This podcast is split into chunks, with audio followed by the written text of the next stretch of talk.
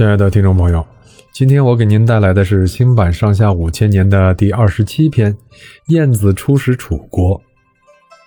自从晋悼公启用了赵武，晋国又成了中原的霸主。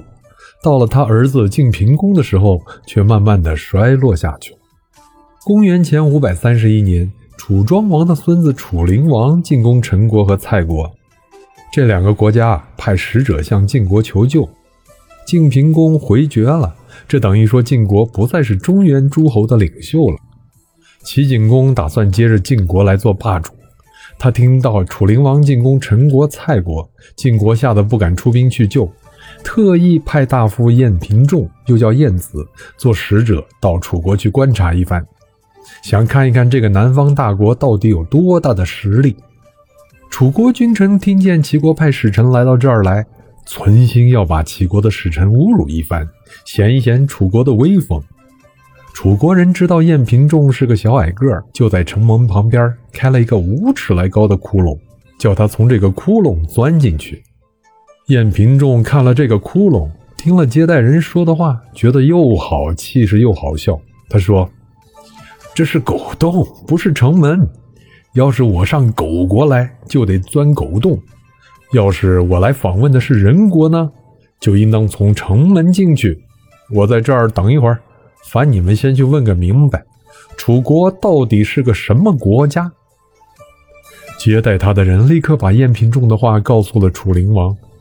楚灵王愣了半晌，想想这个晏平仲还够厉害的，只好吩咐人打开城门，把他迎接进来。那个迎接他的楚国大臣们又说了好些难听的话，讥笑齐国和晏平仲，全都给晏平仲拿话驳了回去。楚国的大臣们再也不敢随便张嘴了。接着，楚灵王见晏平仲，取笑他说：“难道齐国没有人了吗？”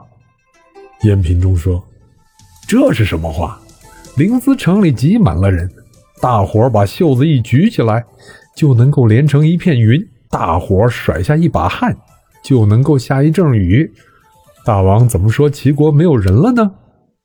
楚灵王说：“那么为什么打发你来呢？”晏平仲打着哈哈说：“大王您这一问呐，我实在不好回答呀。撒个谎吧，又怕犯了欺君之罪；实话实说吧，又怕大王生气。哎呀，大王您说我该怎么办呢？”楚灵王说。实话实说，只说无妨，我不生气。燕平仲拱了拱手说：“鄙国派出使者有个规矩，访问国的国君贤德呢，就派上等人去；访问国的国君不贤德，那就派下等人去。我最不好，就只配派到这儿来了。”说着，他故意笑了笑。楚灵王听了，哭笑不得。心想晏平仲这张嘴真像刀子似的，也只好陪着笑。到了请客人吃饭的时候，楚灵王事先安排好武士们拉着一个囚犯从堂下过去。楚灵王故意问他们：“那个囚犯犯了什么罪？哪儿的人啊？”武士回答：“啊，回大王是个小偷，齐国人。”嘿，楚灵王笑嘻嘻地对晏平仲说。哈，齐国人怎么那么没出息，做这路事情？在场的楚国大臣们得意洋洋地笑了起来。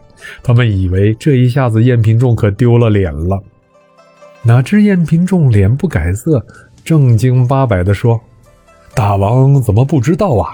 淮南的柑橘又大又甜，可是这种柑橘啊，一种到淮北就变成又小又苦的纸。”为什么柑橘会变成纸呢？